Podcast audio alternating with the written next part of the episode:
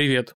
Это подкаст «Пино, Арно и Домино». У микрофона я, Антон Гулевский, редактор моды сайта The Symbol и автор телеграм-канала That's Odd. И я, Яна Лукина, фэшн-журналист, автор телеграм-канала Superficial Space Cadet. 2 июня случился такой инфоповод, который мы никак не могли обойти своим вниманием, а именно Эдвард Эннинфул устал и уходит с поста главного редактора британского Vogue. Собственно, мы с Яной решили поговорить об этом и в этом контексте о том, как вообще меняется восприятие позиции главного редактора глянца в наше время и шире, а нужен ли он вообще. Или, может быть, искусственный интеллект уже вовсю потирает уже свои искусственные руки. И здесь хотел бы сделать два важных дисклеймера. Первый – это то, что все наши разговоры о теориях заговора и причинах, по которым Эдвард уходит, это исключительно наши догадки. Мы не подслушивали никаких разговоров в Вокхаусе, понятия не имеем, что там происходило на самом деле, но имеем кое-какие теории на этот счет. И второе, это то, что мы с Яной э, сидели, думали и неожиданно вспомнили, что никто из нас вообще не был главным редактором. Такая маленькая оплошность, да. Да, поэтому мы решили пригласить сегодня гостя, человека, который был главным редактором и, собственно, гораздо больше и гораздо более по делу может об этом рассказать. Поэтому у нас сегодня в гостях Ксения Соловьева, журналист, последний главный редактор журнала ВОК Россия и автор одноименного телеграм-канала. Антон, Яна, привет. Я бы хотела добавить, что я 11 лет была главным редактором журнала «Татлер». Спасибо, что позвали. Я с самого первого выпуска слушаю ваш подкаст. Давно хотела прийти. Ну, тут подвернулся такой повод, что не прийти было нельзя. Спасибо, Ксения, что нашли время к нам прийти. Ну и, собственно, начнем с какого-то краткого описания кейса Эдварда, что произошло, потому что, возможно, не все наши слушатели следили за этим в режиме реального времени. 2 июня, как гром среди ясного неба, прокатывается новость, что Эдвард Эннинфул покидает пост главного редактора британского ВОК. И с июля, насколько я понимаю, будет э, занимать должность некого креативного и культурного советника журнала ВОК. Как же так получилось? Ведь, как мы помним, все очень любили Эдварда, а, во всяком случае, в издательстве Конденаст. У всех, конечно же, сразу родилась масса теорий на этот счет. А, не только любили Эдварда, еще и пророчили ему кресло в скором времени главного редактора американского ВОК. Именно это его, видимо, и подвело под монастырь, как предполагают э, многочисленные авторы колонок, посвященных этому кейсу. Очень многих удивило, что такое активное освещение сам этот инфоповод получил в газетах. То есть даже условно Daily Mail публикует колонки, и уже, по-моему, даже не какую-то не одну. Многие говорят, что раньше, если какой-нибудь главный редактор откуда-нибудь бы уходил, ну, вряд ли бы столько много внимания бы этому уделил. А тут, конечно, сразу чувствуется, что Эдвард действительно был фигурой такого поп-культурного достатка. Он, правда, как бы был известен уже, мне кажется, всем. И за 6 лет сделал то, что Анна Винтур сделала, ну, там, за условные 35. Ребят, я хотела только сделать небольшой э, дисклеймер. Эдвард все таки был главным редактором не журнала Vogue, потому что Vogue давно уже не журнал, это бренд, который существует на всех возможных платформах, и там же существовал и Эдвард. Ну, я согласна, что мы здесь делимся теориями. Я, честно, сделала несколько звонков, проникла куда могла, но, безусловно, зная, как в Канденасте делаются серьезные дела, к ним всегда допущены очень узкий круг, вот поэтому, наверное, решающие разговоры проходили в кабинете Анны Винт Картер и Роджера Линча. А, я поделюсь своими ощущениями от этой истории. Мне кажется, что это некая перегруппировка сил. Я не вижу это так, что Анна одержала безоговорочную аппаратную победу, что она очень нервничала из-за того, что Эдвард дышал ей в спину. Мне кажется, что за свои 35 лет Анна достаточно наблюдала трупов проплывающих врагов, и она сильна в аппаратной борьбе. Думаю, что действительно у них были отношения не самые простые, и у Анны мало с кем они были простые, это тоже нормально. И мы помним, что какие отношения у нее были с Грейс Кодингтон, что не, мешает друг другу уважать. И, наверное, Эдвард не мог не хотеть занять эту должность, но в этой должности есть и масса всего, может быть, о чем он тоже не мечтал. Вот та рутина, с которой сталкивается главный редактор не только одного издания, а европейских сильных изданий в ситуации, когда довольно ограниченные бюджеты, сильная конкуренция со звездами, как с медиа. И мне кажется, что в какой-то момент обе стороны решили перегруппироваться. Анна так видимо одержала победу, и отодвинула Эдварда. Эдвард ушел в сторону, сосредоточиться, как мы поняли из его пятничного письма тоже, вот что это за странное время для публикации письма, чтобы оно растворилось на выходных в шашлыках. И он сосредоточится, объявил на своих эм, креативных проектах. Мы знаем, что он очень активную роль играет в фонде короля Карла III. У него много проектов таких самостоятельных по стайлингу. В общем, он сосредоточится на зарабатывании денег и зарабатывании репутации. И, как мне кажется, в нужный момент, если партия его призовет, если создаст такие условия, он может снова выйти на авансцену. Поэтому мне кажется, что просто стороны как бы разошлись по разным углам и замерли. Это моя версия. Овцы целые и волки сыты. Абсолютно. Ну, надо сказать, что это надо отдать должное Канденасту, потому что Канденаст ну, за все годы своего существования довольно обходился с людьми жестко, и не всегда он заморачивался вот в таких вельможных играх, так как заморачивался в изготовлении потрясающих картинок. Вот. А здесь мне кажется, что ну, думали про то, как все обставить, и это довольно все жантильно и дипломатично сделано. Вот в этом смысле молодцы. Ну, как минимум, его не отправили писать книгу. Ну, он ее уже написал, как мы помним, в прошлом году. Эта отговорка была уже использована. Но всегда есть повод написать новую. Вот. Но, Антон, мы говорили с вами про то, какой эффект вызвала эта книга, какую ехидную рецензию написало издание The Guardian, когда рабочая этика Эдварда была названа словом «стахановская», прямо дословно. Вот и ирония сквозила в каждой строке. Мне кажется, что с Эдвардом понятно, что он человек человек очень самолюбующийся, очень любит быть на виду, очень любит дружить. И этот социальный капитал во многом привел его на эту должность. Его всегда окружают самые классные модели.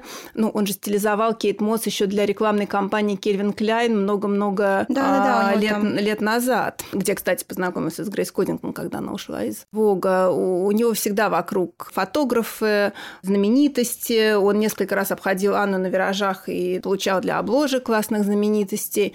Но во всем этом все равно очень чувствуется желание как-то привлекать к себе внимание, и это, видимо, журналисты Гардиана, не только они, не могли не заметить так довольно ехидно.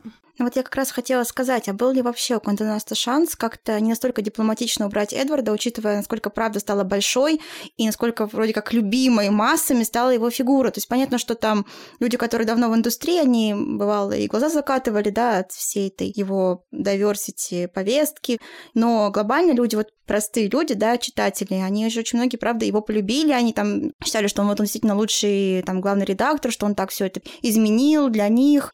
Ну, про Эдварда можно по-разному говорить, да, мне очень нравится мысль, которую я когда-то прочитала тоже в чьей-то колонке, что он не столько преображает, э, может быть, сильно, да, журнал, который ему верили, сколько он умеет создать вот этот вот хайп, да, вокруг, то есть любое свое действие, он э, его настолько вот показывает масштабно, да, что кажется, что, конечно, как будто вот он развернул конденаст на 180 градусов, да, и вот он любит еще вставить себя на контраст со своими предшественницами, которые там топили за белую привилегию, да, он, конечно же, не такой вот, поэтому, да, я не верю, что был какой-то шанс как-то по-другому его неделикатно убрать. Ну, надо сказать, Эдвард не только плодил хайп, он еще и приносил Конденасту деньги. деньги. Я совершенно точно знаю, что при нем тиражи повысились на треть именно за счет другой категории читателей, которую он привлек. Его проект Forces for Change, который он инициировал, привлек в Конденаст очень большого рекламодателя. Это, я не могу назвать цифры, но это миллионы. Вот, я согласна с тобой, Ян, что шансов уволить его тихо, помня, какой шум поднялся вокруг вот того самого странного кейса с охранником или охранницей, которая его в свое время якобы не узнала и не пустила, вот я думаю, что шансов не было. Ну, у меня нет ощущения, что Конденаст хотел это сделать. Я думаю, что если там они сговорились по деньгам, и если он стоит каких-то посильных Конденасту денег, то э, мне кажется, что лучше держать его в обойме и выпустить на ринг э, вот тогда, когда он понадобится. Иметь в качестве карманного инфлюенсера. У нас есть инфлюенсер дома, как говорится. Ну, э, на самом деле, да. И плюс по последним данным, э, британский ВОК именно в период руководства Эдварда обошел все журналы мира по количеству рекламных полос, опять же. Так что, в общем, он сделал все, что мог, наверное, сделать э, на этой должности. Естественно, на поверхности лежит версия о том, что его таким образом устранила Анна Винтур, которая хотела остаться единственной королевой в этом замке. Тут, конечно, есть большой соблазн нарисовать историю такого драматичного противоборства. Не знаю, кого, Моцарта и Сальери, наверное, здесь не очень подходит, но э, Давид и Голиаф, все что угодно, э, любая метафора здесь подойдет. Особенно в свете того, как все вспомнили вот тот отрывок очень драматичный из сентябрьского номера документального фильма, где Эдвард показывал в свой мудборд будущей съемки Анне, она его разнесла просто в пух и прах. И вот она как раз-таки это сделала максимально недипломатично, и с высоты 2023 года новой этики всего, что она нам принесла, это, конечно, выглядит очень так экзотично, назовем это так. Сейчас бы уже такое не прокатило, очевидно. Ты знаешь, мне кажется, что у Анны сегодня есть достаточно других соперников. Я даже не имею в виду соперников людей, я имею в виду просто соперника время, и соперника рынок, и новые условия того, как существует медиа. Поэтому не думаю, что так легко вести сражение на два фронта. Я думаю, что на самом деле все вот эти решения в Канденасте, люди склонны приписывать им вот э, что-то очень человеческое и видеть в этом игру каких-то харизматичных мощных, сильных личностей. На самом деле Канденас всегда был компанией про деньги. И ничто не заставит меня поверить в то, что можно уволить человека, чувствуя, что он тебя подсиживает э, или как-то слишком сильно подает свой собственный голос. Это все-таки бизнес, и вот, собственно, туда, где сегодня деньги, где сегодня источники прибыли для Канденаста, и надо смотреть, чтобы понять, какой человек, какая структура нужна Канденасту. Ну и здесь еще, конечно, интересный момент, что Эдвард, он же, да, как назвал свою биографию, Visible Man, очень заметная фигура, есть ощущение, что Канденасту такие фигуры в больших количествах сейчас не нужны, потому что, собственно, кто придет на место Эдварда, мы пока не знаем, но этот человек даже не будет называться главным редактором. В 2021 году э, в Канденасте придумали новую должность, которая называется Head of Editorial Content, глава редакционного контента. В европейских изданиях журнала постепенно начали смещаться э, главные редакторы, и на их место вставали вот эти новые люди, которые, ну, уже гораздо гораздо менее заметные, и иногда даже возникают вопросы, как бы, а что именно они делают и в чем принципиальная разница между главным редактором и главой редакционного контента. Ну, кроме, естественно, того, что до недавнего времени они все находились в прямом подчинении у, собственно, Эдварда, который помимо того, что он главредствовал в британском Воге, он был еще и Куратором. редакционным директором европейского направления э, Вога. Все так. Я присоединилась к команде Вога в феврале 2021 года, и на первых моих Zoom-совещаниях еще присутствовали великие главные редакторы Эммануэль Альт, французский Вог, Эммануэль Фарнетти, итальянский Вог. Постепенно, месяц за месяцем, число их уменьшалось, и вот где-то уже к сентябрю 2021 уже сложилась новая структура, где была Анна над всеми, и Эдвард возглавлял европейские Воги. И ну, я против того, чтобы так уж как-то упрощать и говорить, что на смену ярким, безусловно, классным людям пришли вот такие серые мыши. Это все-таки не совсем так. Ну, наверное, надо объяснить, почему вообще да, это все произошло. В какой-то момент Канденасту нужно было себя оптимизировать, как-то приспосабливаться к новой реальности реклама падала, тиражи падали, нужно было сокращать то, что можно было сокращать, поджиматься и бросать силы, инвестиции туда, где можно было заработать больше денег. И Канденаст воспользовался помощью одной из аудиторских компаний «Большой четверки», и консультанты придумали, что можно делать какую-то часть контента глобально на всех, то есть делать крупные проекты, которые потом раскатывать на все рынки, и какую-то долю оставлять контента локального. В связи с этим, конечно, ну, изменился функционал главного редактора, когда у тебя нет столько креатива, когда ты не можешь воплощать все свои творческие амбиции, работать с теми фотографами, с которыми ты привык работать, когда тебе нужно шерить э, модель на одной съемке с твоими коллегами. Ну, я называю вот таких главных редакторов прошлого людьми с э, длинной исторической памятью. Вот в данном случае эта память вредит, она ну, просто она мешает всем и им, и э, новой метле. Вот поэтому понятно, что в таких условиях и людям было не интересно работать, и компании тоже трудно работать с все время недовольными людьми. Надо сказать, что сейчас у этих людей все прекрасно. Эммануэль Фарнетти в Италии делает чудесное глянцевое приложение к Ля Република. Эммануэль Аль стилизует каждую вторую рекламную кампанию, тоже чувствует себя вполне комфортно. Вот поэтому это вопрос про то, по какой бизнес-модели сегодня живет глянец, и уже в зависимости от этого глянец выбирает себе ну, людей, с которыми ему будет легко это все осуществлять. Но при этом есть и другой формат, в котором живет тот же самый ВОК, но на других рынках. Несколько лет назад буквально Канденас начал активно осваивать э, инструмент лицензий, продавать их э, на какие-то небольшие рынки, куда они ранее боялись заходить или считали это нецелесообразным. И вот там как раз-таки главреды сохраняются, там сохраняется автономия по понятным причинам, опять же, потому что это непрямое подчинение головному офису. И также есть э, часть э, таких гибридных рынков, которые напрямую подчиняются Канденасту, но при этом сохраняют автономию, сохраняют главредов. Это китайский ВОК, э, австралийский ВОК, и пока он еще существовал, таким был российский ВОК. Да, чуть-чуть э, объясню. Действительно, на очень больших рынках, там, где есть перспектива много зарабатывать, Канденаст действует напрямую. У него там свои представительства. На рынках поменьше э, он предпочитает продавать лицензии. По-моему, в 2020 году был запущен ВОК Скандинавия. Это был 28-й ВОК по счету. Потом случились Филиппины. И вот два дня назад мы узнали о том, что выходит ВОК с романтическим названием Адрия. Это пять стран бывших югославских республик. И что такое такой лицензии, это ты раз в год получаешь фиксированно энную сумму денег, это закрытые данные, не знаю сколько. И, конечно, на этих рынках так контракты составлены, что редакция имеет автономию. Ну, как мне кажется, единственная причина, по которой вообще хочется владеть Вогом, это как-то свои воплотить э, представления о прекрасном, удовлетворить свои творческие амбиции. Не думаю, что это такой супер маржинальный, супер выгодный бизнес. Это скорее про про творчество, скорее про влияние. Это очень мощный инструмент. Поэтому, конечно, люди, которые договариваются про то, что они хотят владеть Вогом, они договариваются о том, что сами будут решать, кто будет на обложке. И, кстати, вот в Швеции главный редактор, э, девушка из очень влиятельной издательской династии с 200-летним прошлым, вот, и стоило только посмотреть на ролик, анонсирующий этот проект, чтобы понять, чего она ждет в этом запуске. Это она в три раза поменяла платье, снято и так, и сяк. В общем, видно, что хочет насладиться Вогом по полной. Это в том числе одна из причин, по которой Вогом хочется владеть. Ну да, собственно, тут кто-то покупает себе возможность удовлетворить творческие амбиции, а кто-то покупает себе строчку в биопрофиле в Инстаграме и места на показах.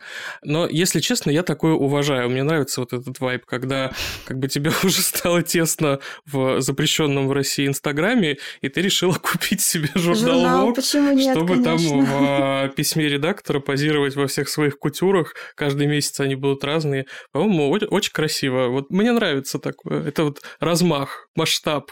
Интересно, что у главного редактора китайского Вога Маргарет Чанг, ей было 27 лет, когда она стала главным редактором, самый юный главный редактор с самыми синими волосами. У нее в шапке профиля в запрещенной сети нет Режиссер. слова главный редактор, она там фильм-директор. Да, режиссер, режиссер, она обозначена, да, режиссер и дальше Вок уже стоит Чайна, да. Без, без должности. Вот мне кажется, что это тоже с ее стороны такой легкий щелчок по носу Канденасту. Давайте еще посмотрим, померяемся, кто кому из нас что дает. Да. Но вот здесь, опять же, интересный вопрос. А кому в 2023 году нужно и хочется быть главным редактором глянцевого журнала, неважно, не обязательно Вога, потому что вот с одной стороны, да, мы бесконечно говорим о вот этой дихотомии, противоборстве инфлюенсеры, диджитал и старорежимный глянец, и в то же самое время вот пример большого инфлюенсера, который принес весь свой социальный, капитал, всех своих многочисленных подписчиков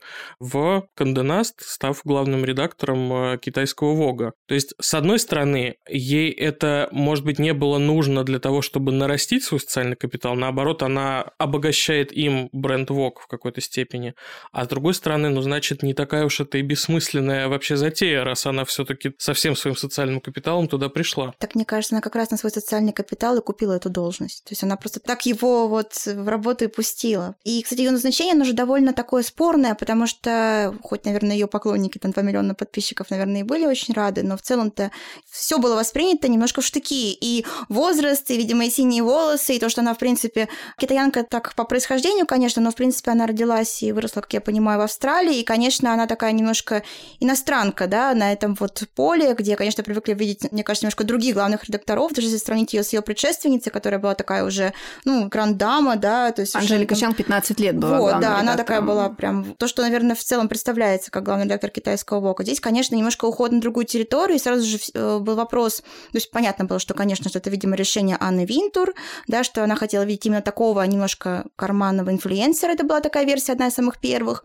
Потом была, конечно же, версия, что она пытается омолодить китайский ВОК усиленно, сделать из него что-то вроде Тинвога, которого уже в принтовой версии к тому времени не существовало в Америке, да, и даже, по-моему, если я правильно помню, даже какие-то одни из первых обложек, когда вот произошла перезагрузка, даже некоторые фотографы перекочевали, по-моему, Бу Джордж, который в свое время снимал тоже много для э, Тинвога как раз туда, то есть какая-то вот, видимо, была задача, которую можно было реализовать именно с помощью вот такой молодой, прогрессивной, инстаграмной девушки. Ну и digital first, да? Да, digital first, конечно. И даже это то, что в целом говорили про замену всех этих наших больших великих главредов на heads, да, на эти головы, то, что они все были именно про диджитал. То есть они были больше, конечно, готовы именно к этому, да. То есть вы вначале очень хорошо сказали, что там это не просто журнал Vogue, да, что это возглавлял Vogue как бренд в Великобритании. Здесь то же самое, конечно, что Vogue уже давно не только принт.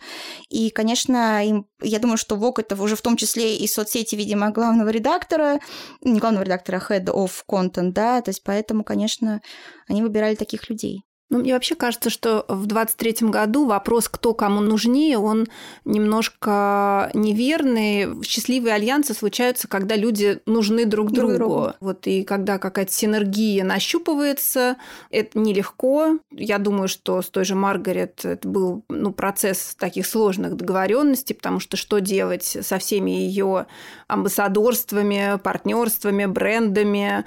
Не думаю, что она шла в ок, будучи готова все это бросить. Мы никогда не узнаем, на каких условиях она это все подписала. Для работодателя очень сложно иметь таких людей, потому что это рождает прецеденты. Если ты позволяешь что-то делать одному, то вроде бы это надо разрешать всем остальным. Вот поэтому это сложные-сложные договоренности. Вот, но только так и могут родиться союзы, в которых двум сторонам хорошо. А вот интересно, что как раз получилось, что китайцы и австралийцы в такой немножко выгодной оказались позиции, потому что у них, правда, остались главреды, и при этом оба нынешних главреда, да, это уже упомянутая Маргарет и такой, ну, новоиспеченный достаточно главред австралийского ВОК, это Кристин Сантенера, у них-то как раз вот есть и возможности делать что-то за пределами ВОК, да, потому что Маргарет это какая-то деятельность, видимо, фотограф режиссер, не знаю, как он там себя позиционирует в целом. Кристин вообще владеет своим брендом, то есть даже вообще немножко, мне кажется, беспрецедентная ситуация, когда у главного редактора журнала ВОК есть свой собственный бренд. Но и ВОК Филиппины э, Биовальдес, она тоже дизайнер. Да, а вот возвращаясь еще немножко тоже к австралийскому, там же вообще какая-то интересная история с тем, как Кристин взяла в коллабораторы к своему бренду Wardrobe Хейли Бибер, и потом же эта Хейли перекочевала на ее первую обложку. То есть так невольно задумаешься, не было ли там какие-то тоже договоренности, вот не было там обещания этой обложки изначально, да, то есть почему вдруг Хейли там идет в коллаборацию с таким, казалось бы, довольно классным, но довольно закрытым, маленьким, не таким масштабным, да, брендом, вот. Потом вдруг ты видишь эту обложку и такой, ага, понятно, сразу как-то все прояснилось вот для меня в тот момент, поэтому, да, какие-то ресурсы. Но при этом есть и принципиально другой кейс. Это Пэмбой, который был довольно ярким инфлюенсером, а потом стал э, главой как раз редакционного контента французского GQ. И всю свою деятельность на инфлюенсерском поле он свел на нет.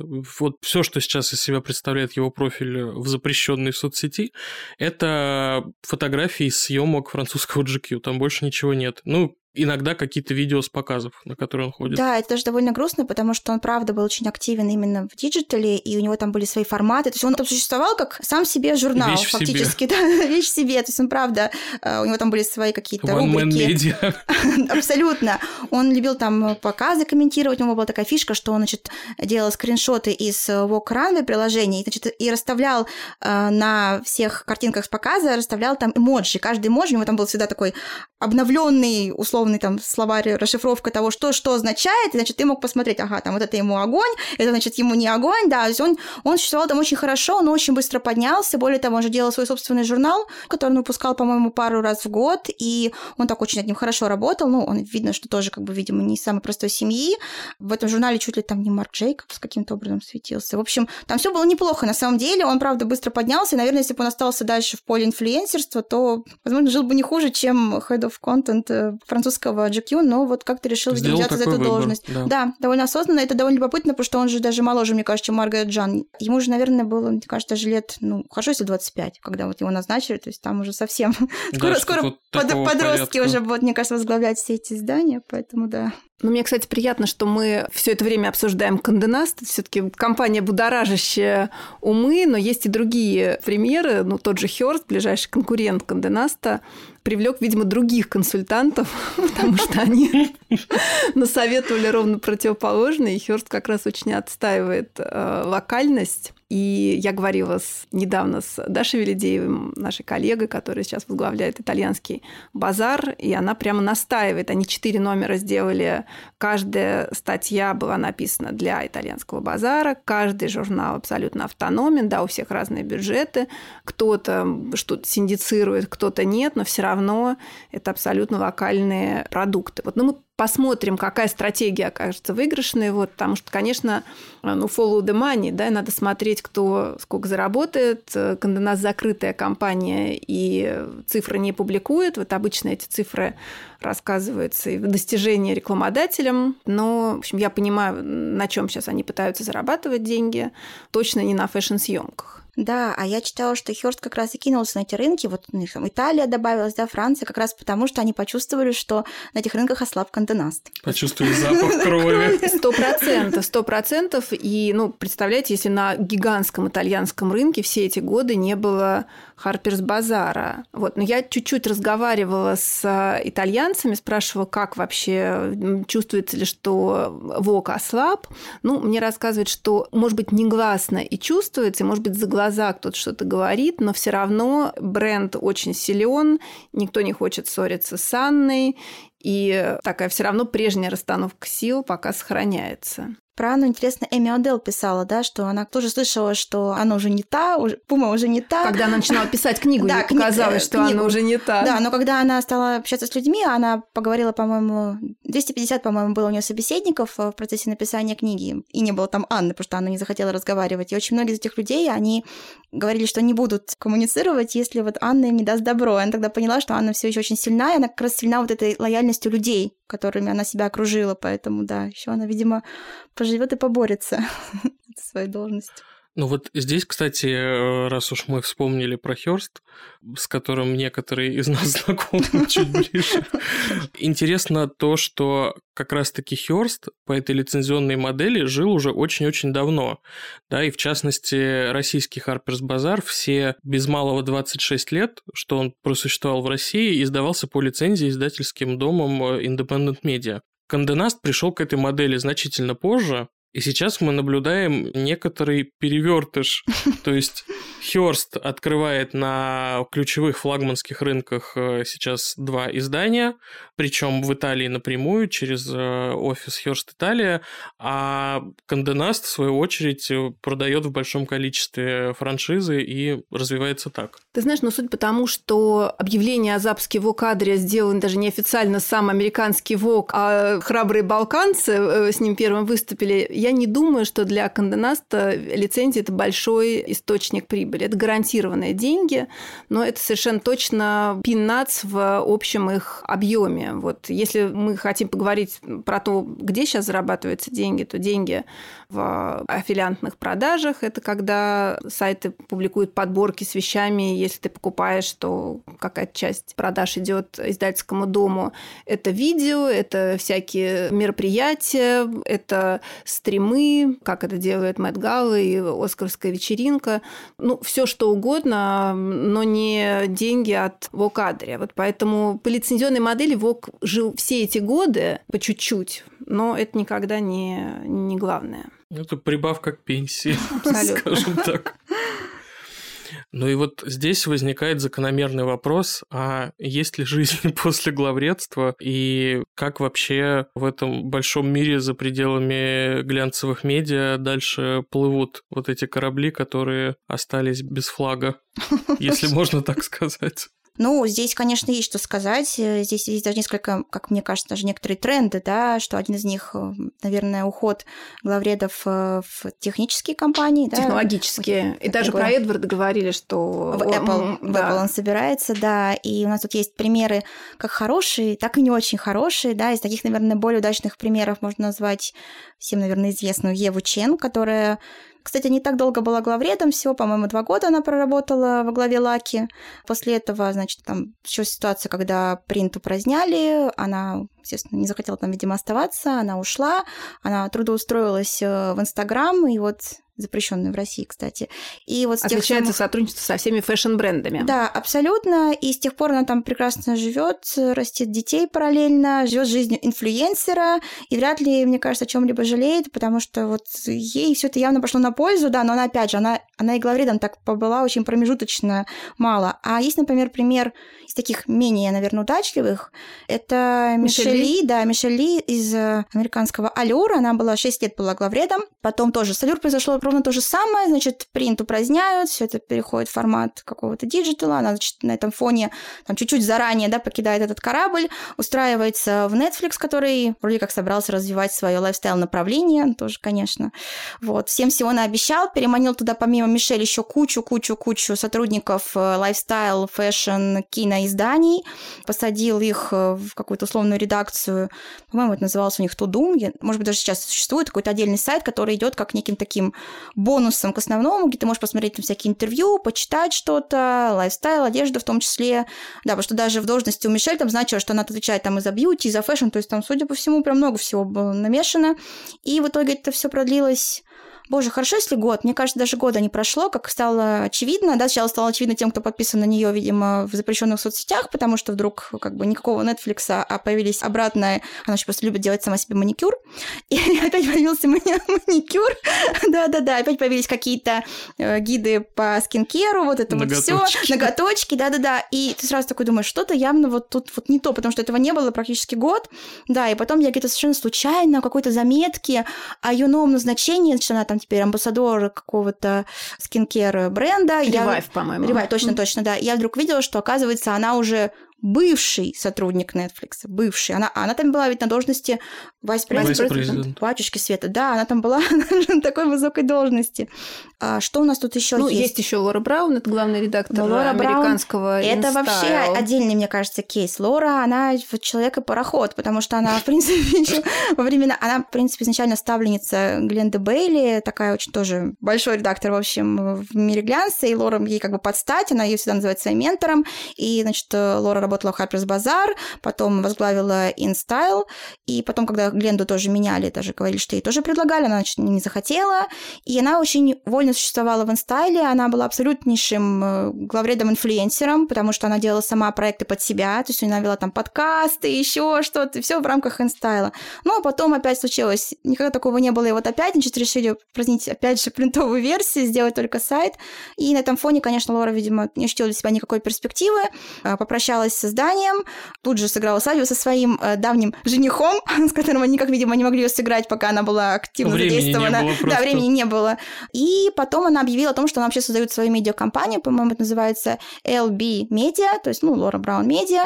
Под этой маркой она планирует делать вообще все, что только можно, подкасты, не подкасты, коллаборации, и в целом она уже там запустила Substack, это в наше время вообще самое главное, чтобы куда-то вырваться вперед.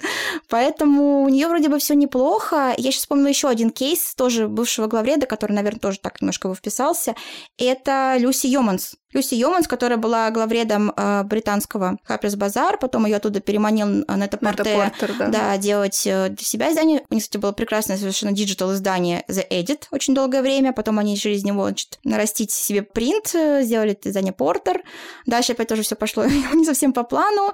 Люси отбыла, и она запустила свой стартап, но это, конечно, тоже такой странный кейс, он называется Drest, это фактически просто возможность переодевать, ну, как бумажные куклы в диджитал формате. Я не знаю, кому это нужно, но она всеми анонсирует какие-то коллаборации то с Гуччи, то с какими-то универмагами, то с какой-то косметикой. Я не знаю, может, кто-то в это играет. Я иногда ради интереса смотрю, сколько там подписчиков в соцсетях, вижу, что довольно немного накопилось, но Люси все еще как бы пушит эту историю, говорит, что она очень рада, что деньги идут, инвесторы.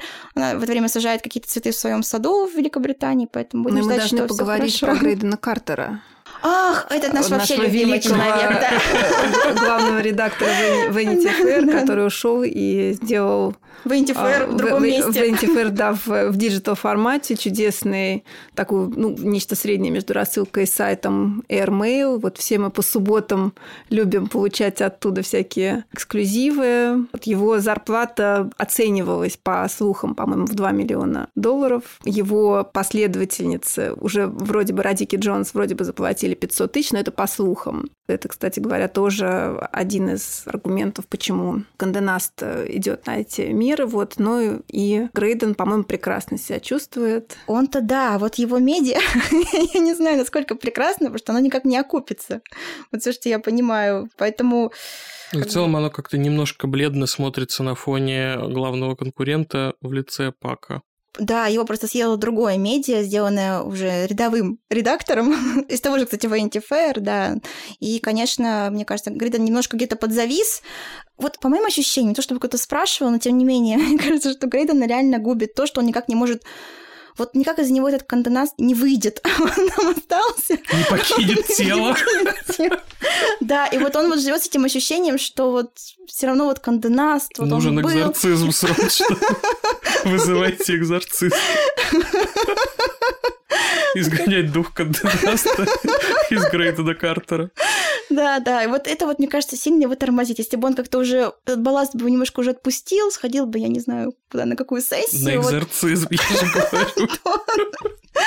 Ребят, ну я не могу вас не спросить. Был незапланированный вопрос, но все-таки я там была. А вот случись вам получить это предложение, вы бы хотели быть главным редактором в нынешних условиях, вот при всех этих сложностях?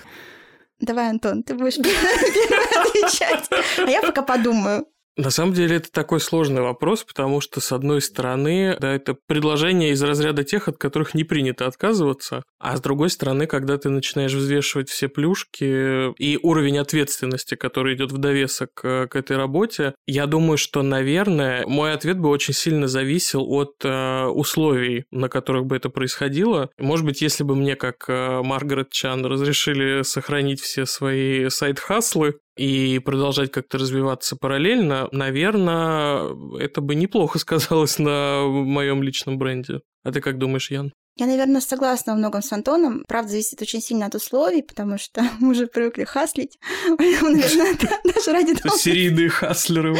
Да, да. А второй, ну вот меня, наверное, бы вот этот объем ответственности бы немножко пугал. Я, я не была главным редактором, не была даже близко к этому, но я наблюдала сама за главными редакторами. Я знаю, что это работа 24 на 7. Да. Это очень ответственно, это большая команда, которая зависит от тебя. То есть, конечно, там можно себе постучать в грудь и сказать, что, конечно, я бы это все валила бы на свои плечи, поволокла бы, но вот не Но знаю. Ну, Heavy is the head. that да, и the безусловно, это, конечно, мне кажется, одно из таких решений, которые вот прям в жизни больших, я думаю, это как люди, не знаю, как на замужество соглашаются. Также, наверное, тоже тут нужно хорошо подумать, что не нужно это все романтизировать, опять же, да, и просто с головой понять, может это нести на себе или нет. И, конечно, зависит еще, наверное, от того, где это должность главного редактора. Вок Франции, все-таки Вок Адрия. Потому что, может быть, боги Адрия, и больше было бы для нас каких-то возможностей, да. У нас, кстати, есть какая-то ирония в том, что вот эти влоги, которые считались топовыми, большая четверка так называемая, да, но я не говорю сейчас про американский, бог с ним, там сейчас уже в том числе Великобритания, Франция, Италия, они вот как раз так сбавили в оборотах, и вот мы уже проговорили, что как будто бы на первой позиции вот выгоднее быть главредом, наверное, в китайском или в австралийском, которые не считались топовыми вогами. Ну вот, как я люблю, последние стали первыми общие. Тут, конечно, действительно не хочется стать э, русалочкой Ариэль, которая отдала голос в обмен на ноги. И как бы получить какой-то престиж в виде должности главного редактора, там, место в первом ряду и всего прочего красивого, что к этому прилагается, но при этом просто продать душу в обмен на это. Вот здесь нужно оценивать, наверное, все таки что ты теряешь и что ты получаешь взамен. Нужно свои шкурные интересы иметь в виду в первую очередь.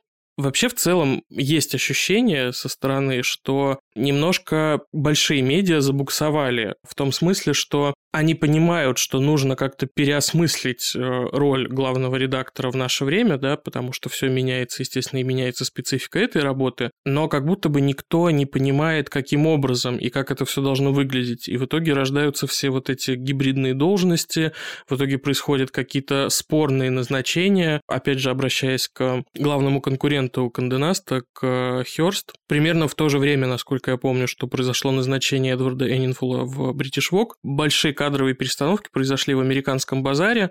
Уволили Гленду Бейли, на ее место назначили Самиру Наср молодая для такой должности, темнокожая, прогрессивная. В общем, все просто по методичке фактически. И много было разговоров о том, как надоела Гленда, что ее уже пора убирать, что она не чувствует повестку и так далее и тому подобное. И вот назначают на ее место помоложе, попрогрессивнее и вообще, казалось бы, абсолютно идеального кандидата, но что-то идет не так. Причем Самира же еще ко всему прочему была выходцем из э, Кандонаста. Она работала в Антифе, была там фэшн-директором. То есть это был такой интересный заход, потому что, ну, как обычно стараются условно среди своих, да, искать. А здесь, конечно, переманили из конкурентного издательского дома. И говоря про то, что сказал Антон, что да, конечно, она сейчас все хватаются за голову и говорят, верните Гленду, ну, потому что американский Harper's Bazaar, он да он не то чтобы плохой стал, но просто он стал какой-то абсолютно никакой, да, да. Он вообще не участвует в условной глянцевой дискуссии, да, люди даже просто забывают, там, вышел номер, не вышел номер, а на обложке, да, вышло, и ладно там. Поэтому вот так. У него сейчас примерно добра вайп рейла для одежды из Икеи, то есть такой функциональный, не привлекающий к себе много внимания, потому что, ну, как бы шкаф – это уже все таки предмет интерьера. Ты на него как бы смотришь, а рейл, он как бы просто, чтобы на нем вещи висели. И тут также как бы на прекрасных глянцевых полосах просто есть какие-то вещи, но никто толком не понимает, зачем они там. Но при этом себя очень неплохо чувствует ведь британская версия того же издания. Я в целом большой фанат именно британского глянца, потому что мне кажется, что он лучше, наверное, чем глянец других рынков чувствует свою аудиторию, очень хорошо понимает вообще, кто его читает, и в отличие, например, от американского глянца, который в свое время весь перекинулся на зумеров, то есть нужно обязательно привлечь зумеров, давайте сделаем так, чтобы они читали принт. Британцы как-то на это все не повелись, они так остались верны своей категории. Там вот опять же пример хороший, как раз э, британский Harper's Bazaar, сейчас его возглавляет Лидия Слейтер, да, по-моему, зовут главного редактора, и они прекрасно понимают, что их ЦА это 35, там 45, может быть, даже и больше, они живут в этом своем чудесном мире, где все бегают э, в красивых платьях Эрдем по замку, да, там по саду, по саду да, куда-то несутся. Вот у них вот такая жизнь, и это все выглядит очень органично, и, насколько я знаю, у них очень неплохо по деньгам. То есть они один из немногих э, журналов британских, которые тоже пандемию плюс-минус нормально пережили, там не упав на оба колена, чтобы потом с них подниматься. Но вот, да и там гораздо меньше говорят про повестку, и если вы когда-нибудь видели обложки, то, наверное, вы обратили внимание, что в основном там все таки фигурируют белые женщины, да, и на этот счет есть тоже очень много, на самом деле... Случаются исключения. Бывают, да, но, не знаю, в 8 случаях из 10, да. Есть на этот счет очень тоже любопытная дискуссия, когда вот мы говорим про Эдварда, и, с одной стороны, Эдварда очень хвалят за вот эту diversity, которую он привнес, а с другой стороны, многие подмечают, что его diversity, ну, довольно однобоким получилось, да, например, там не были охвачены захвачены люди азиатского происхождения, да. Здесь, конечно, очень сложно судить, потому что понятно, что угодить всем невозможно. Diversity вообще, мне кажется, настолько сложный какой-то предмет, что здесь всегда будут недовольны, да, потому что ты не можешь всех абсолютно поместить на обложку одновременно, ну, это нереально, это просто нереально, да, то есть ты тут просто подаешь сигналы, что, эй, там, ребята, мы помним и про вас, мы помним и про вас, как бы раз в год какие-то там обложки посвящаются, этого как будто бы уже, на самом деле, достаточно, чтобы показать, что мы хотя бы хотим двигаться в этом направлении. Так вот, британский базар в этом смысле не пушит эту адженду. И вот как раз э, в диалогах, которые я читаю иногда в соцсетях, я вижу, что люди говорят, что, ну, вообще-то, вы знаете, в Великобритании там 80% населения это белые люди. И, конечно, когда, например, это тоже никак не отражено в глянце, то есть происходит какая-то обратная картинка, тоже немножко странно это выглядит, да, потому что понятно, что вся история diversity, она из американской культуры пришедшая, и понятно почему, да, там в Америке это все более, наверное, оправдано. Есть, конечно, такое ощущение, что да, diversity в прочтении Эдварда Эннинфула было таким немножко плакатным. Из разряда по улицам слона водили, и вот там прям на обложку ставили, там, не знаю, плюс-сайз модели, и говорили, вот, смотрите, у нас есть плюс-сайз модели. Такое ощущение, как будто вот единственная идея этой съемки была в том, что вот у нас три плюс-сайз модели, и на этом как бы все. Ну, вот это такой известный токенизм, он, конечно... Я просто не уверена, что без него возможно, да, потому что ты этого не делаешь, это плохо, ты это начинаешь делать, тебе тут же говорят, ну, наверное, ты решил просто это сделать, чтобы про тебя все поговорили, да, как будто бы не существует какого-то идеального варианта, при этом эти же разговоры в основном вели люди из индустрии, а простые люди, простой британский народ даже стал покупать э, больше этот журнал благодаря Эдварду и его вот всем стараниям на поле diversity. Поэтому, не знаю, смотря, наверное, на кого он работал. Может быть, его... Думаю, он работал исключительно на свое резюме, если честно. Свои погоны. Ну, не без этого, конечно, да, но, может быть, у него не было желания усладить... Он работал, мы уже с тобой, Ян, выяснили, что он работал на Орден Британской империи, скорее всего. Да, Я думаю, он просто спит и видит, когда ему уже его вручат. Это моя любимая теория, да, что Эдвард, он вот все эти годы довольно активно сближался как раз тогда принцем, теперь уже королем Карлом, и не удивлюсь, если он займет какой-нибудь даже пост пост какой-то момент, почему нет? Сейчас он свободный агент, все, все это, карты это в руке. как с актерами, когда актер начинает там бриться на лысо, худеть на 30 килограмм, ты сразу все, он очень хочет Оскар.